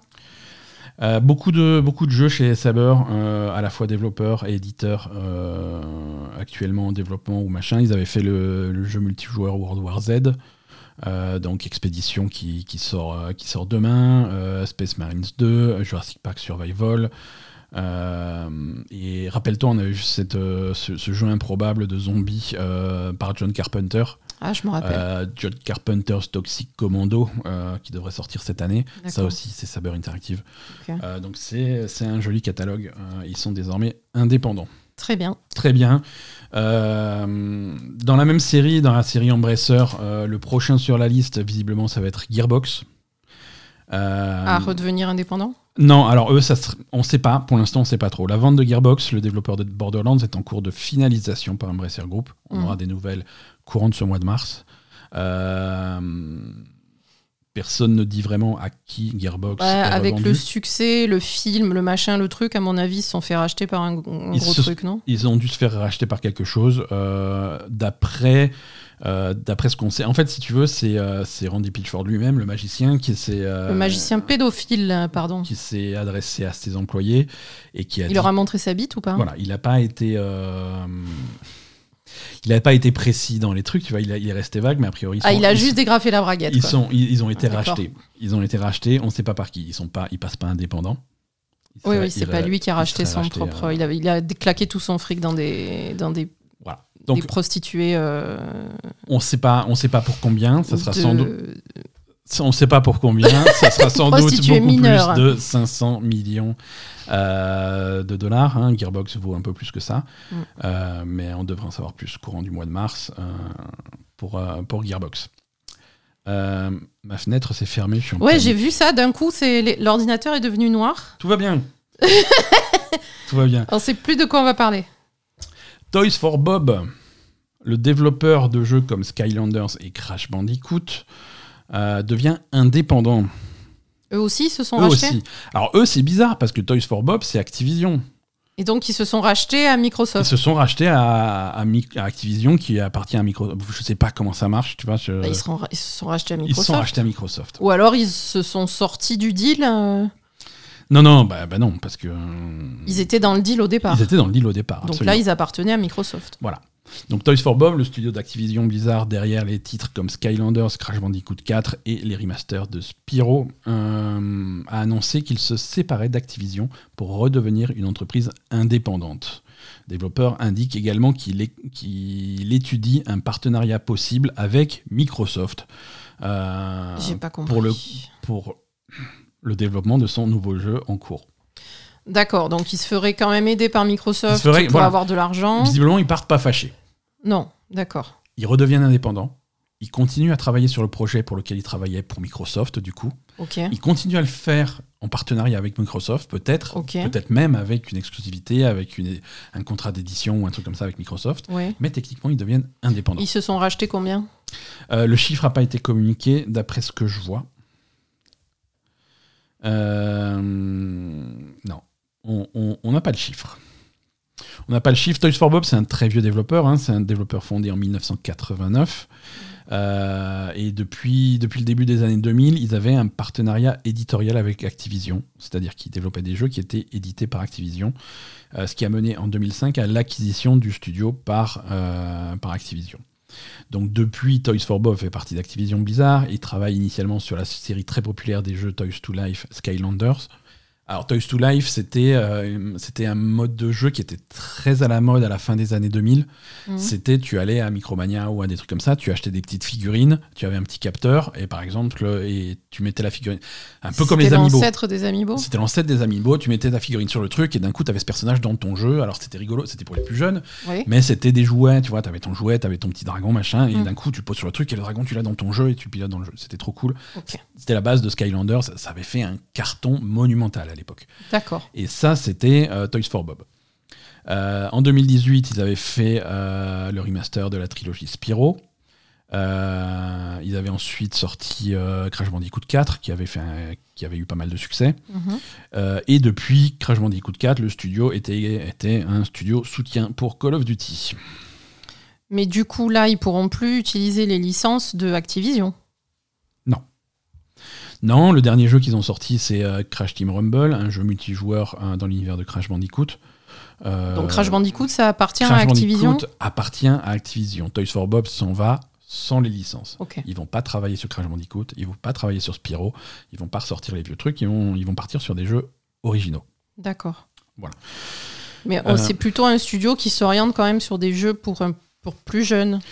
Ça, ça a toujours été leur spécialité, c'est-à-dire Voilà. qu'ils ont toujours des personnages qui sont très cartoon, très animés, Mhm. très machin, que ça soit Crash, que ça soit Spyro ou même les Skylanders, ça a une identité visuelle. Oui, tu voilà. dis que c'est plus pour les plus jeunes. Évidemment, récemment, ils ont bossé sur Call of Duty, mais euh, c'est parce que tous les studios Activision Blizzard bossent sur Call of Duty. Oui, euh, voilà. comme ça. Et donc là, ils retrouvent un petit peu une indépendance, ça c'est plutôt cool. Très bien. Euh, leur, leur jeu multi, un Crash Team Rumble, du coup, ne recevra plus de mise à jour. Euh, le patch du Ah. 4 mars sera le dernier. On est seulement 9 mois après le lancement du jeu. Euh, voilà. Et eu- pourquoi ça, c'est pas, c'est pas récupéré par Activision Parce que ça marche pas très bien. Voilà, c'est pas très rentable. donc C'est sorti il y a fout. 9 mois, ça n'a pas été un carton, donc je pense pas qu'ils voient l'intérêt, euh, un intérêt Mm. à convertir un autre euh, développeur à travailler. D'accord. Voilà, donc on va surveiller ce que fait Toys for Bob, mais c'est un super studio, c'est bien qu'ils soient indépendants, ils Mm. vont avoir plus de liberté. euh. On a eu, au sujet de Toys for Bob, on a eu une, euh, une question sur le Discord l'autre jour quand la news est tombée. Est-ce que ça veut dire que les employés euh, de Toys for Bob qui ont été virés par Microsoft il y a deux semaines, est-ce qu'ils vont avoir le droit de revenir? On ne sait pas. Ah, Il y en avait beaucoup qui avaient été virés de, ce studio-là? Autant, autant que d'autres studios. D'accord, Voilà, bah, ils verront. hein. Pas mal, pas mal de monde.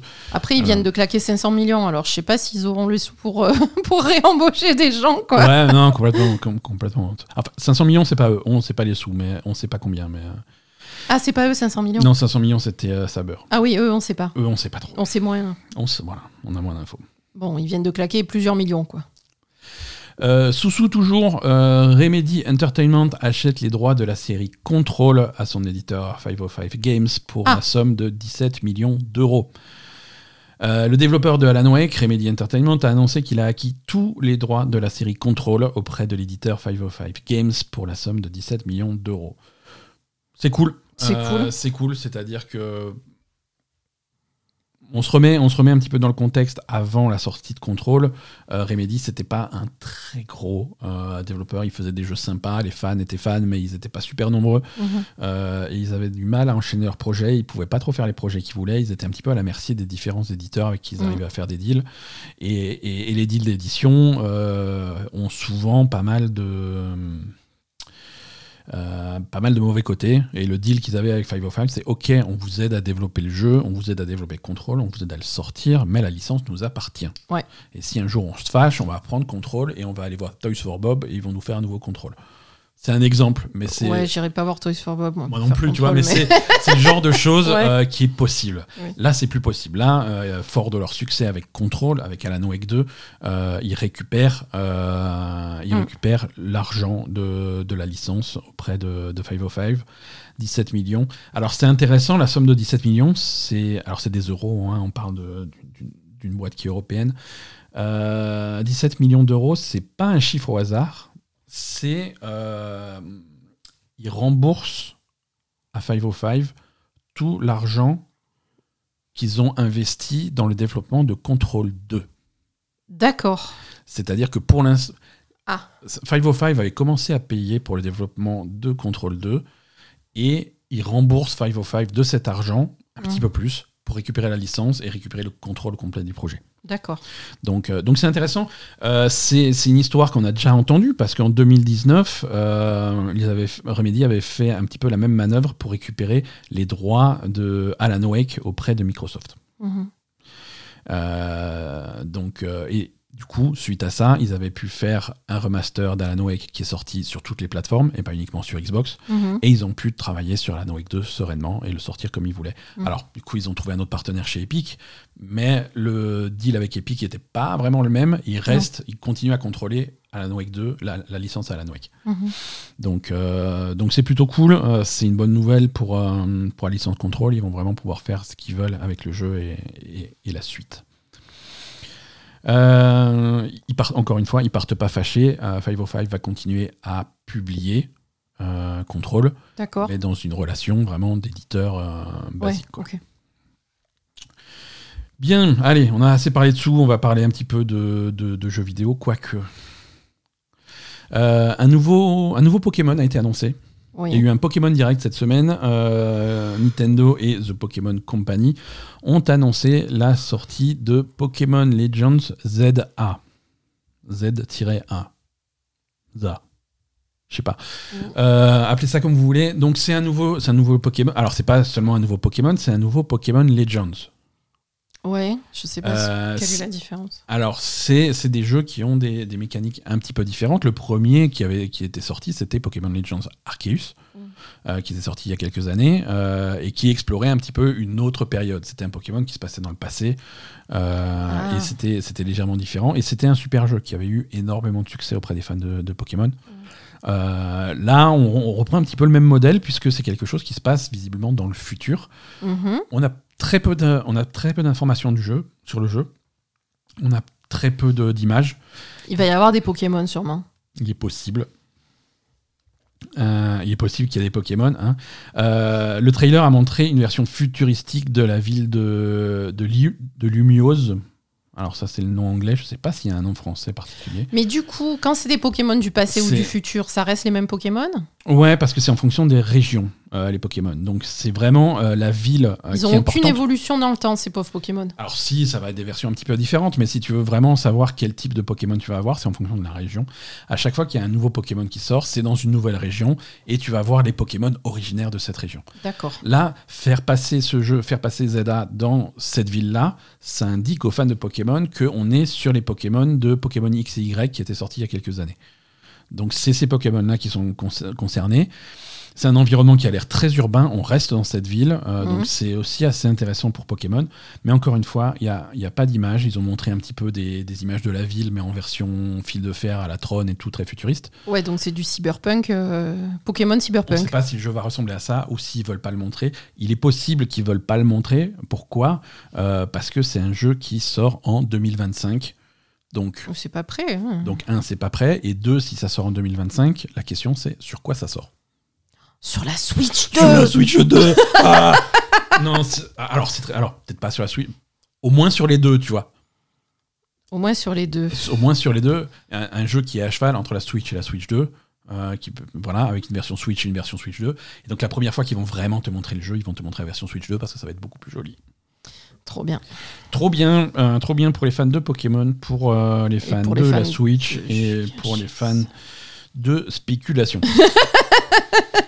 Nintendo toujours, euh, Nintendo toujours plein de blagues. Euh, Nintendo poursuit en justice le créateur d'un émulateur Switch euh, accusé de faciliter le piratage à une échelle colossale. Je cite. Bah, Donc ça, alors ça c'est intéressant aussi. Nintendo poursuit les créateurs de l'émulateur de Switch Yuzu euh, et affirme que plus d'un million d'exemplaires de Zelda Tears of the Kingdom ont été piratés avant la, sor- avant la sortie du jeu, d'accord. grâce à Yuzu. Euh, donc c'est un procès qui, concerne Tropic Haze, le créateur de l'émulateur de jeu Yuzu, euh, que Nintendo accuse de permettre de faciliter en fait de contourner euh, les protections logicielles de, de la console. Mais on est d'accord, c'est interdit de faire des émulations de console. Non. Et pourquoi Alors, euh, voilà, on va refaire le point sur, euh, sur cette zone grise en fait. Les émulateurs, c'est toujours à la limite de la légalité et c'est Ah. là-dessus qu'ils surfent. Et c'est aussi une raison pour laquelle il n'y a jamais eu de procès jusqu'à présent et c'est assez historique ce qui se passe là. Euh, un émulateur, comme son nom l'indique, il émule, il imite. Mhm. F- C'est un logiciel qui imite ce que fait la Switch. Ça Oui. ne copie pas la Switch. Ça n'utilise pas le code de la Switch. Ça n'utilise pas euh, les, les- le logiciel de la Switch. Ça va pas voler ce qui est à la Switch. Euh, non, c'est un logiciel complètement différent, Mhm. fabriqué à partir de rien, qui sait faire, qui a les mêmes capacités que la Switch. Aucune autre console. Mais ça imite ce qui existe. C'est une imitation. D'accord. Et c'est une imitation qui va faire bien attention à ne pas utiliser euh, le code original, Ouais. les clés de chiffrement originales, Ouais. euh, les jeux. Ça, un émulateur ne propose jamais, jamais, jamais de jeux. Si tu vas sur les sites de Yuzu, des trucs comme ça, il n'y a aucun moyen de télécharger des jeux. Ouais. Ça, c'est illégal. Faire une copie des jeux, c'est illégal. Faire une copie des clés de chiffrement, c'est illégal. Et donc, dans les tutos, euh, si tu veux installer Yuzu sur, sur ton PC, sur ton Steam Deck, sur des trucs comme ça, ils vont te dire voilà, tu télécharges Yuzu, tu l'installes, machin. Et, voilà. et dans ce dossier-là, il faut que tu mettes ta clé de chiffrement. Démerde-toi pour en trouver une. Mhm. Dans ce dossier-là, tu vas mettre tes jeux. Démerde-toi pour trouver des jeux. Tu vois, ils se sont toujours séparés de l'illégal. Euh, ouais, est- on- mais quand même. Voilà. c'est une bonne incitation, quoi.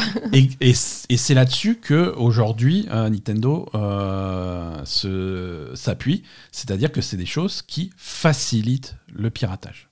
Ben, qui facilite et qui encourage même, on est d'accord. Parce que quand tu vas utiliser quelque chose comme ce truc-là, Mhm. c'est pour pirater. Voilà. Et en, et en fait, ce qu'ils vont te dire, ce qu'ils vont te dire, c'est voilà, clé de chiffrement euh, pour faire marcher ton animateur, il faut une clé spéciale. euh, Et tu la trouves où, cette clé? Ah bah, il t'explique comment récupérer la clé de chiffrement de ta vraie Switch. Ce qui rend le truc le- légal. C'est-à-dire que non, tu prends ta clé de chiffrement à toi. C'est des clés qui sont uniques à chaque console. Mais Donc, pourquoi tu tu vas te faire un clé- émulateur Switch si t'as déjà une Switch? Ça, c'est ton problème. Ouais, prends pour Voilà. les camps. hein. Exactement. comment, comment tu veux faire une copie d'un jeu? Tu peux faire une copie de ton jeu que tu possèdes. Tu as le droit de faire une copie de sauvegarde. Et à ce moment-là, ton émulateur légal aura le droit de faire tourner ta copie de sauvegarde légale que tu as fait toi-même sans faire de attends. sans, sans la dis- Ça, c'est le côté légal du truc qu'ils ont toujours. C'est débile. Vo- On est d'accord. c'est de l'hypocrisie, tu vois. oui, voilà, je veux dire, c'est vraiment gens- de l'hypocrisie. il y a des gens qui se servent de l'émulateur pour des, pour des raisons euh, pour des raisons complètement euh, légitimes, tu vois. Il y a des gens qui vont avoir des émulateurs de très vieilles consoles qu'on ne peut plus acheter, on ne peut plus acheter les jeux. Voilà, il y a ça, c'est préjudice pour personne. C'est ça. Il y a une différence entre installer un émulateur NES pour faire tourner Super Mario Bros Oui. Et un émulateur Switch qui fait tourner Tears of the Kingdom pas sorti. Ah oui, non, ça ça n'a rien à voir. c'est pas la même chose, ouais. Mais légalement sur le papier c'est la même chose. Ouais, mais c'est pas normal. Pourquoi il y avait modifier la loi. pourquoi il n'y avait pas de, de procès jusque-là? Parce qu'effectivement, ils flirtent avec, euh, à la limite du Tout truc. fait. Ils sont plutôt même du côté légal. Et si tu commences à faire un procès, si Nintendo commence à faire un procès et perd le procès, alors là, c'est fini.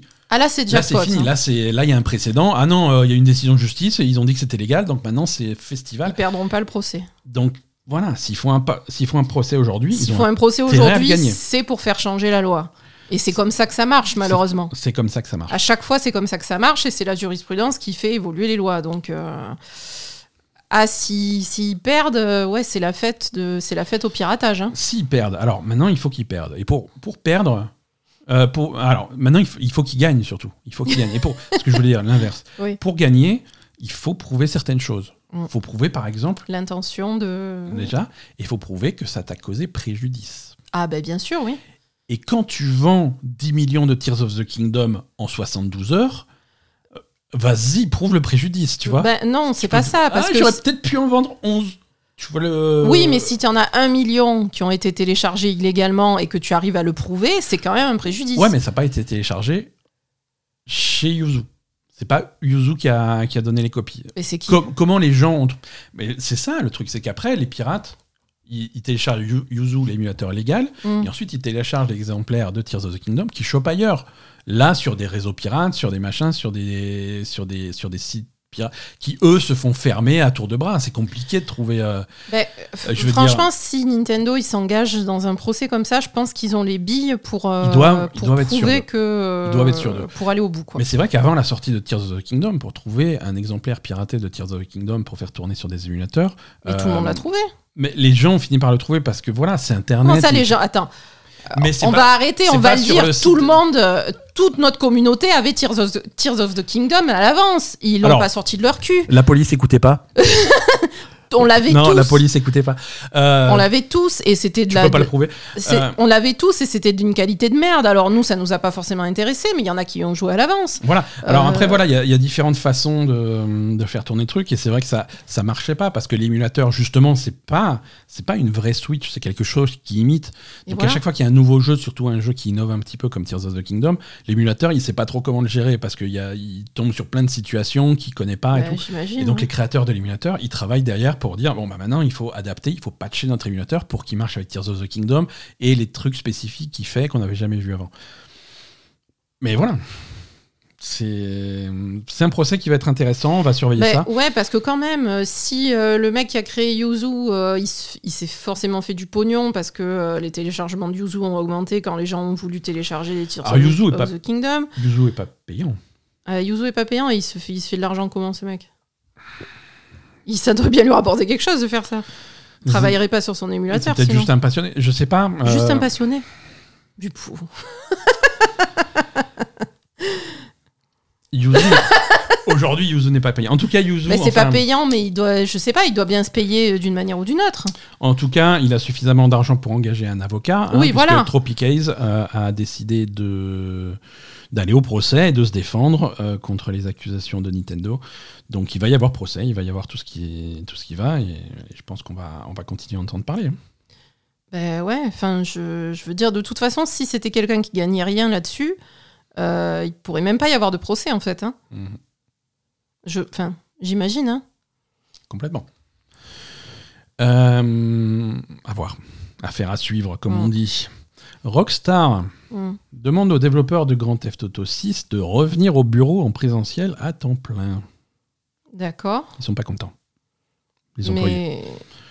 Non. tout le monde a fait ça. C'est qui qui a fait ça? C'est Ubisoft, non? Ubisoft, ouais. Alors, selon, selon les cas, il y a différentes, euh, il y a différentes justifications. hein. Ubisoft, c'est vrai que, euh, en particulier sur Montréal, euh, il y avait, euh, on en a- on avait parlé, il y avait la ville de Montréal Ah oui, qui était déserté. qui faisait pression auprès des grandes entreprises de Montréal pour demander Mm. euh, de ne pas faire de télétravail parce que la, la ville était désertée. C'était un problème. Euh, pour Rockstar, c'est un petit peu différent. Hein. GTA 6 rentre dans sa dernière année de développement. euh, et Rockstar demande à, à ses employés de revenir au bureau. La décision a été prise en partie pour des raisons de sécurité. Ouais, pour éviter les fuites. euh, Exactement. Rockstar avait vu été l'objet.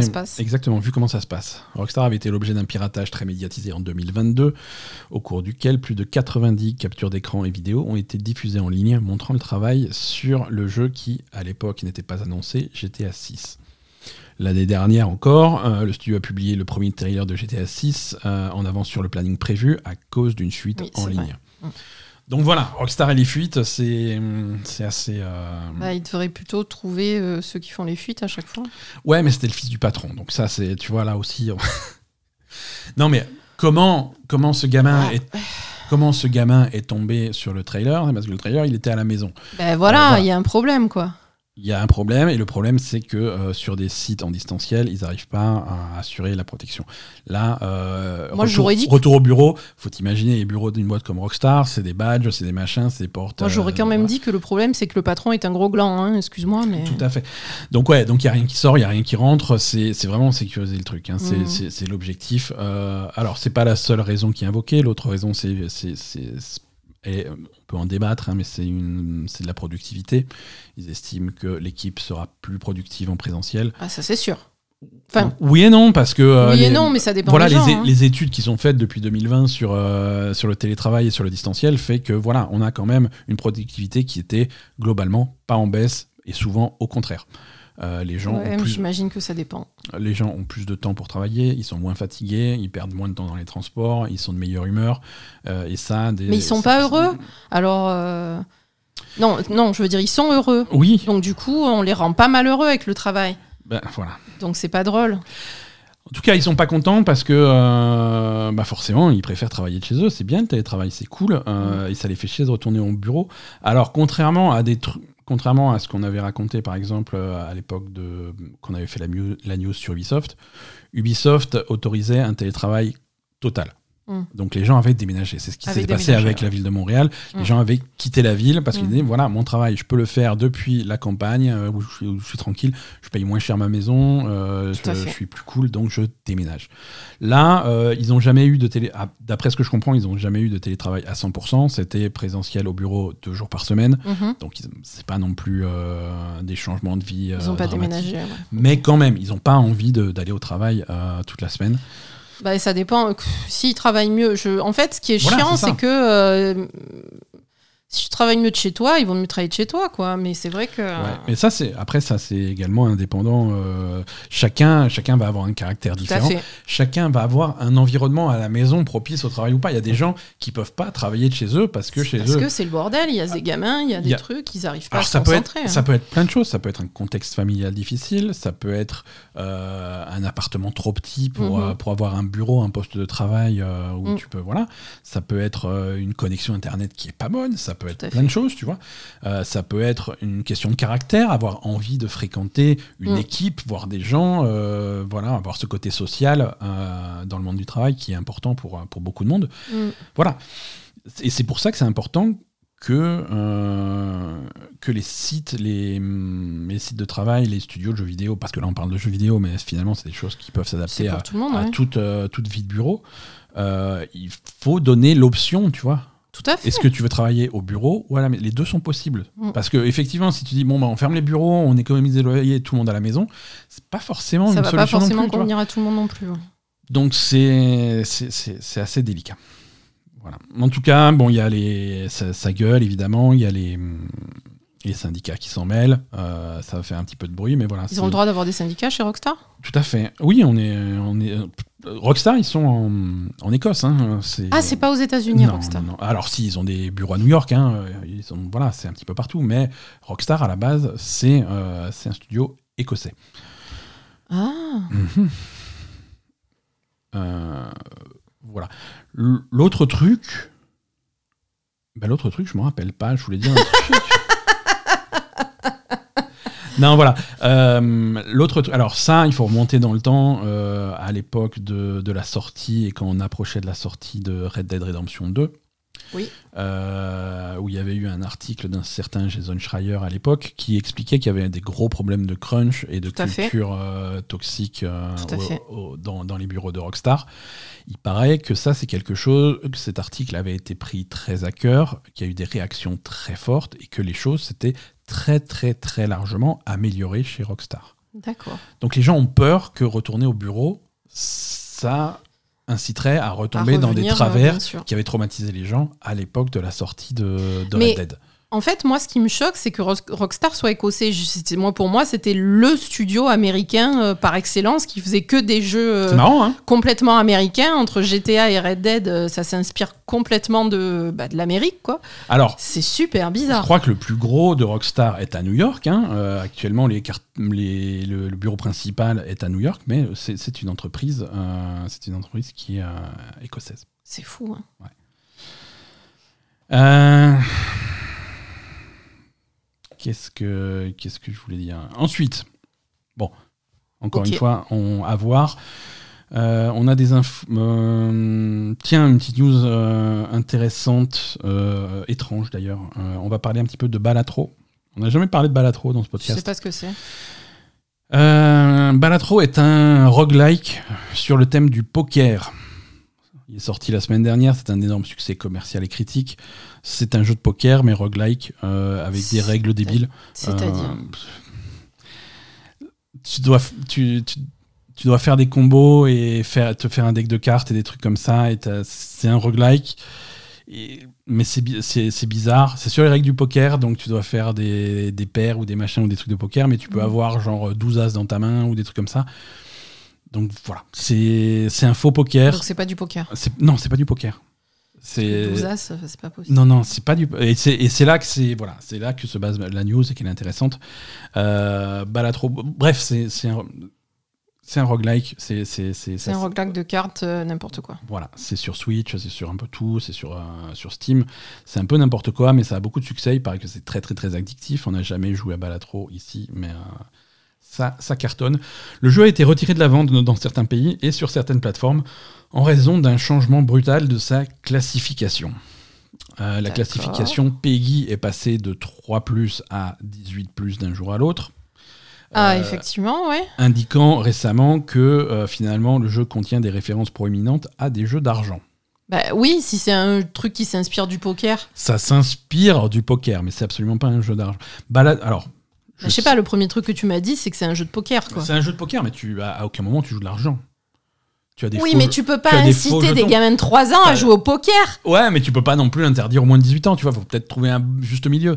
Parce que le, le 18, c'est une sentence qui te fait sauter de pas mal de. de... T'es obligé quand tu. Je, je, je vois pas comment le dire autrement. hein. Tu peux pas faire autrement. Quand tu fais un truc qui fait des références à des jeux d'argent, de paris, de je sais pas Ah, quoi, c'est t'es- 18 plus et c'est fini, quoi. Balatro. Alors, je- cite son éditeur. Hein. Je. non, mais c'est pas moi, c'est la, la réalité.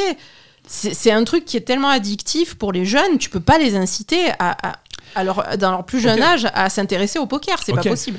Tu peux jouer au poker dans euh, Like a Dragon. Est-ce que ça veut dire que Like a Dragon doit être interdit euh, Il est pas interdit au moins de 18 ans, Like a Dragon?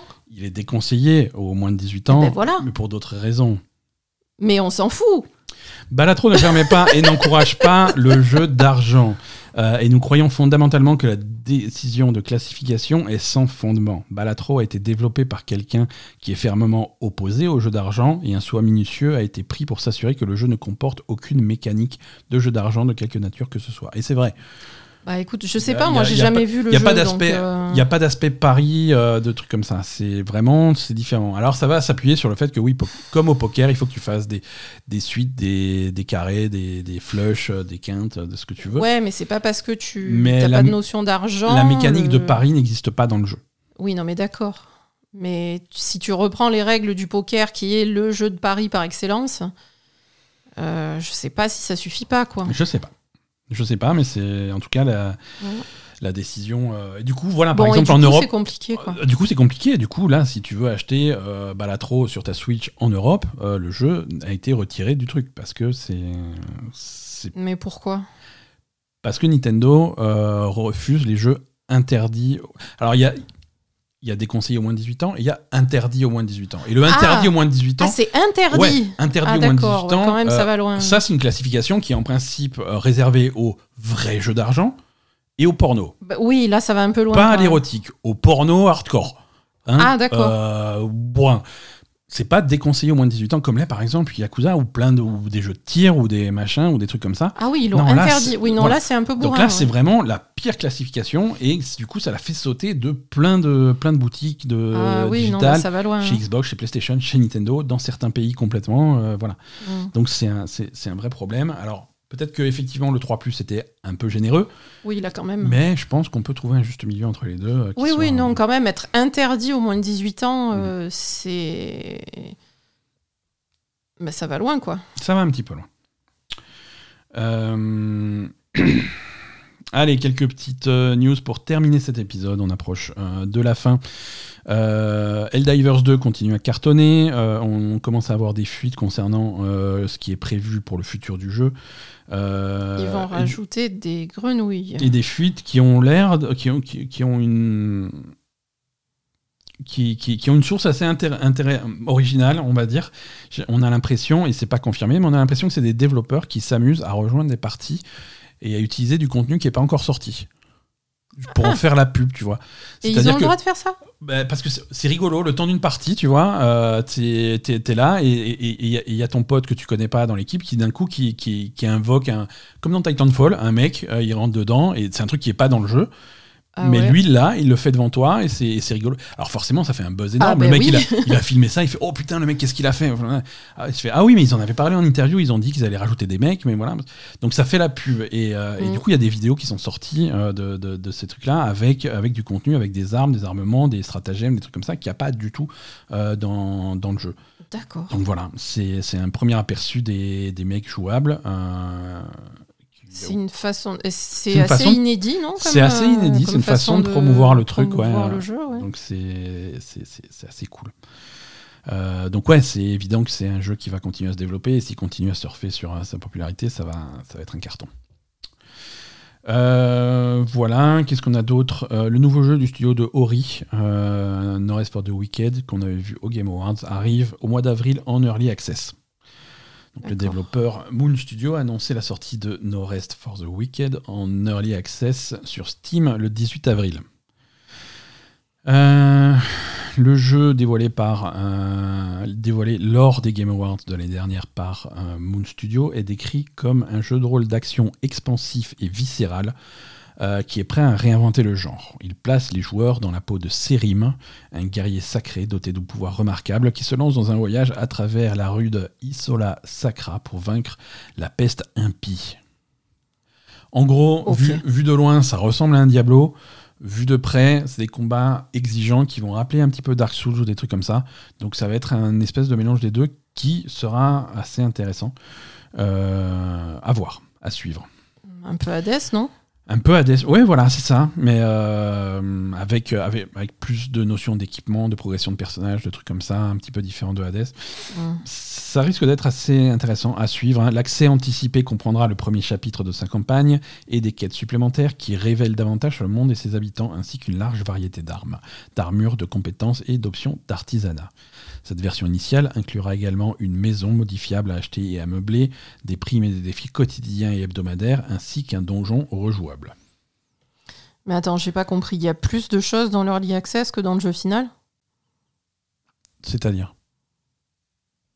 J'ai pas compris. Non, ça c'est ce qu'il y a dans l'Early Access. Oui, parce que dans l'Early... Enfin, oui, mais c'est pas réservé à l'Early Access, ça sera dans le jeu.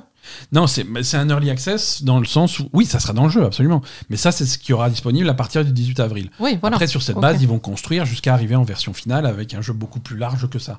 Mais pour l'instant, ça, c'est ce qu'ils vont proposer à partir du 18 avril. Oui, non, mais j'ai cru que c'était exclusif à ceux qui achetaient l'Early Access. en Non, c'est pas. Non, non, non. C'est c'est ce qui sera accessible à partir du mois d'avril. Et à partir de ça, ils vont rajouter, rajouter, rajouter jusqu'à ce que le jeu soit complet. Ok. Voilà. Donc euh, ça, ça a l'air cool. Franchement, les images avaient l'air vraiment sympas parce qu'on avait vu les trailers et en plus il y, a eu, euh, il y a eu pas mal de previews là qui sont tombés cette semaine. Ça a l'air vraiment sympa. Voilà, voilà pour l'actu, euh, ma chère Asa. On va passer à l'agenda des sorties. Ouais.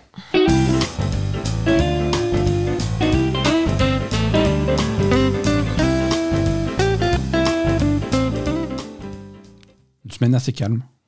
Bah, pour une fois. Pour une fois, il y a Expédition qui sort. Euh, on en a parlé plusieurs fois dans cet épisode. Expédition à Mud Runner Game arrive demain, mardi 5 mars, sur console et PC. Euh, et voilà. D'accord. Voilà, bah, c'est euh, c'est- la grosse sortie de la semaine. Comme dit, moi j'ai trouvé ça vraiment cool. Donc pour Ouais. ceux qui ont un peu de curiosité pour ce style de jeu, jetez un coup d'œil. et- mais c'est vraiment, euh, vraiment cool. Et rien d'autre, en tout cas de majeur. Euh, j'ai peut-être. euh, parfois il y a des jeux qu'on qu'on repère pas ou qui font parler d'eux après leur sortie. Ça a été le cas de Balatro par exemple. Ah la troll a bien fait parler de lui. bah là, et voilà, pour le coup, ils font parler de lui. mais merci. attends, mais du coup, si on Ouais. veut y jouer à Balatro, on peut pas le trouver maintenant? Si, parce que Steam, ils en ont rien à foutre. Ah, te- Steam, ils en ont rien à Ah foutre, non, ils te, ils te vendent du pornocrade sans aucun problème. Euh, ça- ah bien. non, non. Heureusement qu'il reste Steam. Heureusement qu'il reste Steam pour nous sauver. Euh, merci à tous d'avoir suivi cet épisode. Euh, merci Aza d'avoir participé. On vous donne rendez-vous la semaine prochaine pour de nouvelles aventures incroyables. D'ici là, soyez sages et à bientôt. Bye bye. Salut.